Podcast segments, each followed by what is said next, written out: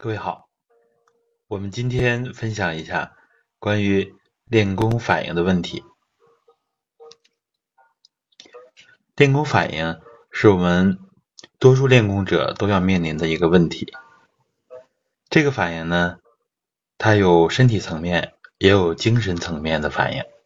我们今天重点分享关于身体层面的反应，尤其呢是这种。偏于痛苦一点的反应，我们今天讲其中的一种，叫做排病毒的反应。排病毒，什么是排病毒呢？为什么要排病毒呢？这都是我们今天要分享的问题。当我们持续练功一段时间之后，我们身体的正气充足，邪气，也就是我们的。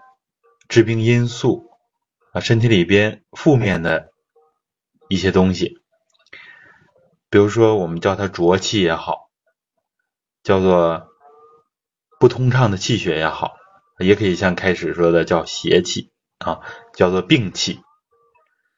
这个病气呢，是我们传统中医当中养生当中，它的理论体系则涉及到的这个对负面的因素的。一个通称。当我们正气充足之后，很多的这种浊气、病气，它都会转化为正常。这里边呢，有它一定的科学道理。从现代科学的角度来讲呢，就是我们身体的同化作用。当我们外界的物质不能被我们更好同化的时候，它就容易变成致病因素。如果我们身体能很好的把它运化掉，那么呢，它就会反而成为自己的能量，化成自己的形体，为己所用。所以这就是我们讲的气机的变化当中，以后要详细讲的气化啊，也就是气机的运动，它呢主要是开合、出入、聚散。这么几种形式，像中医讲呢，主要是升降出入；我们讲是开合出入聚散，而且还有最重要的一点就是化。化呢，就是要把外界的能量、自身的这些元气、自身的精气神，把它转化。转化成适合自己内环境的这么一个状态啊，这是最理想的一个状态。而且化的一个关键环节，就是像老子所讲的“有无相生”。这个时候，有形的我们的形体和无形的能量，它们之间无时无刻的都在转化，无时无刻都在互相转化。这个化的过程也是我们疗愈身体、提升自己身体素质的一个关键环节。但是呢，很多时候我们不能把疾病一下子都化掉，这个时候怎么办呢？这个时候就会通过不同的渠道，以不同的方式，把这些病毒，我们通称为啊排病毒反应嘛。就会通过不同的渠道把它们排出体外，这就是我们今天所要讲的一个核心的问题，就是这个排病毒的反应。应该说，多数人都会遇到这个问题。这个排病毒的反应最常见的呢，不得不提的啊，就是这个腹泻。我自己和我身边的工友。很多人都遇到这个问题，就是练功一段时间之后，哎，都有这个拉肚子、腹泻的这个现象啊。这个时候，其实这是我们通过胃肠道把我们体内的这个毒素向外排的一种现象。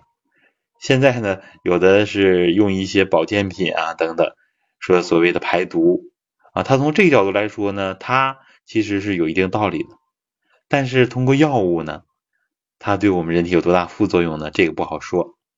但是我们通过练功之后啊，这是人体自然啊把毒素向外排的一个方式。为什么首先提腹泻？因为我们首先来说消化道的问题，它呢都可以通过这条常见的途径去排泄，本身这就是我们人体的排泄系统。然后呢，我们的消化腺。比如说胰脏，它还要分泌胰岛素啊，分泌到胃里边，分泌到十二指肠。然后呢，胆汁啊要分泌到十二指肠。这个呢，其实你像胰脏它的问题啊，可以通过胃部的连接，这样把它的病毒排泄出去。肝的问题可以通过。啊，总胆管啊，通过胆囊啊排到十二指肠，这样呢，其实我们的呃大的消化腺都可以通过这个渠道把病气浊气向外排。然后呢，其实我们比如说心和肺的问题，那么它们不与消化道直接连接，但是呢，它是有血液循环系统。血液循环系统呢，啊，也就是我们很容易想到，它跟我们的消化系统、消化道也是直接连接的。比如说，在小肠里边，小肠的绒毛有很多的毛细血管啊。其实，嗯，你像心肺啊，可以通过这个渠道来进行它本身浊气的。向外排啊，毒素向外排，这个呢，也是我们中医和养生的一种整体观啊。这些脏腑其实它跟周身都是有联系的。以后呢，我们还要再讲这个脏腑与周身的整体观等等这些问题。嗯，这是是一个我们重点讲的一个腹泻啊，腹泻的问题。这个情况呢。根据我们个体的差异，根据不同人身体素质不同啊，不是说每个人都要遇到啊，就是说经常会有人遇到这个问题。但是大家普遍的反馈，这个腹泻跟平时的不一样。我有的人练练功呢，练功的过程当中啊，就忍不住了，就要去洗手间。但是这个呃拉肚子之后。普遍感觉非常轻松。我们一般拉肚子呢，都会觉得啊，比如次数多一点，就会觉得没有力气啊，没有力气。那个呢，有可能是一种纯纯的病态。我们这种排病毒的反应，它呢，应该说也是有一部分病态，因为毕竟是不正常的一个反应。但是呢，它是我们自身的免疫系统开始起作用。主动的把这种病毒向外排的这么一个过程，所以呢，它既是坏事情，其实更主要的呢，是我们练功起作用，它反而是一个好事好的事情。这样，其他的反应呢，它的机理大体相同啊，这样我们就不具体的细讲了啊。呃，通过啊消化呃通过这个排泄系统向外，还有呢。有的就是呃便脓、便血等等啊这些形式，尤其是一些比较严重的啊这个慢性病或者是一些疑难病啊，都可能通过这种形式向外排。大家遇到的时候不要紧张，这样就可以。然后有的呢是通过泌尿系统向外排，比如说尿浑浊。女士呢有可能通过月经和白带向外排。有的量比较大，或者有异味儿啊，这个如果你的生活习惯呀、你的饮食啊等等没有太大的变化，或者说根本没有变化的时候，突然出现这个现象，而呢唯一的变化呢就是最近练功坚持的比较好，有的甚至强度比较大一点，那么出现这些现象，很可能就是我们说的排病毒反应啊，这个我们大家自己来掌握。然后呢，这是通过下面的反应，通过上面呢，呼吸道、消化道啊、口腔、鼻腔这些的反应。比较常见的呢，最常见的就是排痰啊，咳嗽排痰。你像按照中医的理论来说呢，肺朝百脉，肺朝百脉，所以说呃，一身我们身体很多的问题都可以通过肺的向外排痰啊，把这个浊气排出去。以前我们有一讲呢，提到我们的。肺它本身也会有一些灰尘呢，你看现在的所讲的 PM 二点五啊、PM 十啊等等，把我们一些肺泡啊阻塞了之后啊，其实我们练功之后，它自然的要宣肺，自然的要调理肺气啊，肺本身的问题也会通过咳嗽啊、排痰呐，通过这样的方式向外排。然后身体其他部分的问题，也会通过这个呃心肺的循环啊，通过血液这样，然后把它转化成痰液这样排出来啊，这个很常见的，很常见的，而且这里边还有规律啊。我们有一位老老师就讲过，开始可能吐的黑痰，后来变成黄痰，然后到最后呢就很稀的白痰啊。很多人呢都有。类似的这样的经历，这个时候不要紧张。一般呢，光是吐痰的话，我们也不需要吃药啊，知道这是我们人体自然的向外排病毒。然后呢，还比较常见的啊，就是胃的一个反应，就是呃，有有人，比如说特别是有胃病的啊，这样就会有呕吐的现象啊，通过呕吐，甚至有的往出。啊，吐血啊，这种情况也有，但是我说的这个涉及到血呀或者排脓啊，这样一般都是身体的病比较重的。你像我们身体就亚健康状态的，一般这种现象极少啊，极少见，极少见。嗯，就是说通过胃的这种反应，有的呢就是打嗝啊，特别像胃胀气呀，像呃胃的一些其他的问题啊，都有可能通过打嗝。然后下面呢就是排气啊，通过有的人呢就是呃练一段时间之后有排气的现象，有的呢就是说突然有一次啊放出的屁呢非常的臭啊，呃我遇到好几位了就是这样，这个现象出来之后，哎马上那个自己的症状就是缓解很多，有的甚至就消消失了，这也呢通过实践当中让我们知道，这是我们人体。正气充足，邪不可干，这样它的道理所在。这也是给我们一些实践的经验啊，供我们大家参考。通过这些方式，打嗝啊、排气啊，这也是我们排病毒的一个渠道啊，排病毒的一个方式。然后呢，就是呃流鼻涕啊，流鼻涕，嗯，特别是有些呃。肺的问题、呼吸道的问题、呼吸系统的问题，有的时候呢，视力的问题啊，眼睛的问题。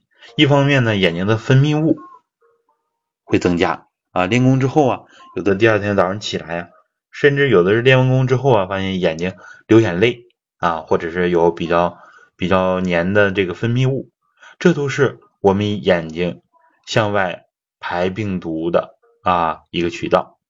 以后我们要讲到观球法。要讲到目视前方这样的方法，这个时候都很容易出眼泪啊，出鼻涕，这也是我们排泄的一个渠道。呃，这就是我们嗯在躯干当中的反应。